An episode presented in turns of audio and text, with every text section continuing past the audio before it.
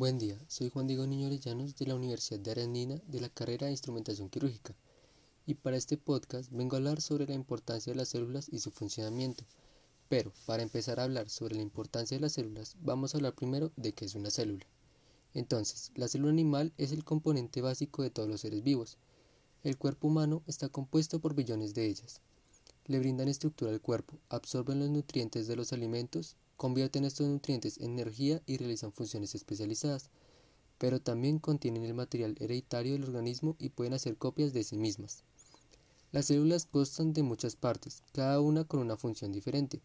Algunas de estas partes, llamadas organulos, son estructuras especializadas que realizan ciertas tareas dentro de la célula. Las células humanas contienen las siguientes partes principales. Citoplasma, Dentro de las células, el citoplasma está formado por un líquido gelatinoso y otras estructuras que rodean el núcleo. El citoesqueleto es una red de fibras largas que forman el marco estructural de la célula. El citoesqueleto tiene varias funciones cítricas, incluyendo determinar la forma celular, participar en la división celular y permitir que las células se muevan. También brinda un sistema similar a una vía que dirige el movimiento del organulo y otras sustancias dentro de las células. El retículo endoplasmático. Este organulo ayuda a procesar las moléculas centradas por la célula. Además, el retículo endoplasmático transporta estas moléculas a su destino específico, ya sea dentro o fuera de la célula. El aparato de Golgi. El aparato de Golgi empaqueta las moléculas procesadas por el retículo endoplasmático para ser transportadas fuera de la célula. Lisosomas y perisosomas.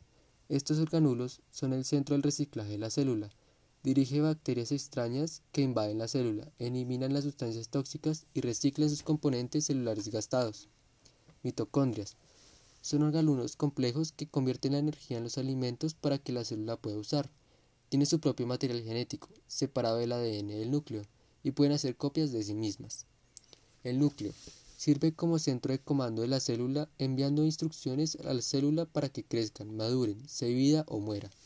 También alberga ADN, ácido ribonucleico, el material hereditario de la célula.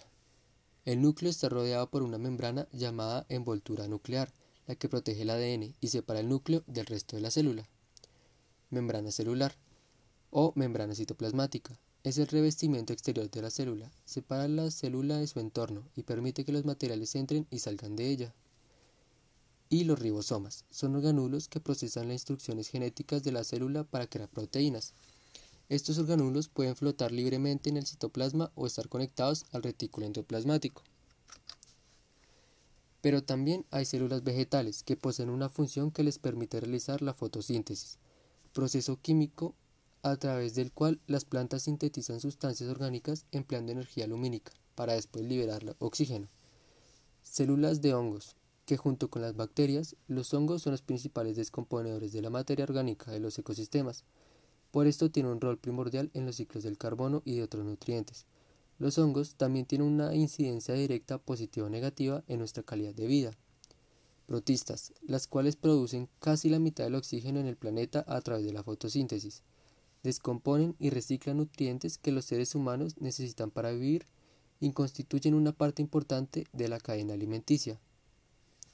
Estas son el grupo de las células eucariotas, pero también existe el grupo de las células procariotas, las cuales comprenden las arqueas, las cuales tienen su importancia en la tecnología.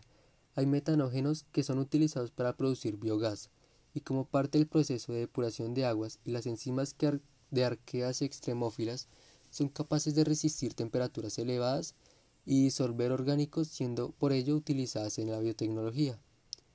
Las bacterias, que son muy importantes para el ser humano, tanto para el bien como para el mal, debido a sus efectos químicos y al rol que juegan en dispensar enfermedades. En su efecto beneficioso, algunas bacterias producen antibióticos, como esterotomina, que es capaz de curar enfermedades. Y ya sabiendo esto, la célula es la unidad básica y vital y funcional de todos los seres vivos.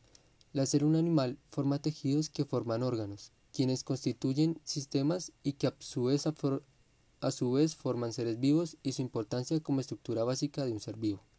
Igualmente, ¿cuál es la importancia de la célula en el cuerpo humano? Las células son unidades que pueden alimentarse, crecer, reproducirse y cualidades que les permiten agruparse formando distintos tipos de tejidos y estructuras organizadas, como la piel y los huesos. De igual modo, también forman órganos diversos e importantes, como el corazón o el cerebro. Aparte, existen dos tipos de división celular, mitosis y meiosis. Pero normalmente cuando las personas hablan sobre la división celular, la mayoría de las veces se refieren a la mitosis, el proceso por el cual consiste en la división longitudinal de los cromosomas y en la división del núcleo del citoplasma. Como resultado se constituyen dos células hijas con el mismo número de cromosomas y la misma información genética de la célula de la madre. Pero también existe la meiosis, que es el tipo de proceso de división celular propio de las células reproductoras, que en él reproduce la mitad del número de cromosomas, como por ejemplo el proceso de los óvulos y espermatozoides. Muchas gracias por su atención.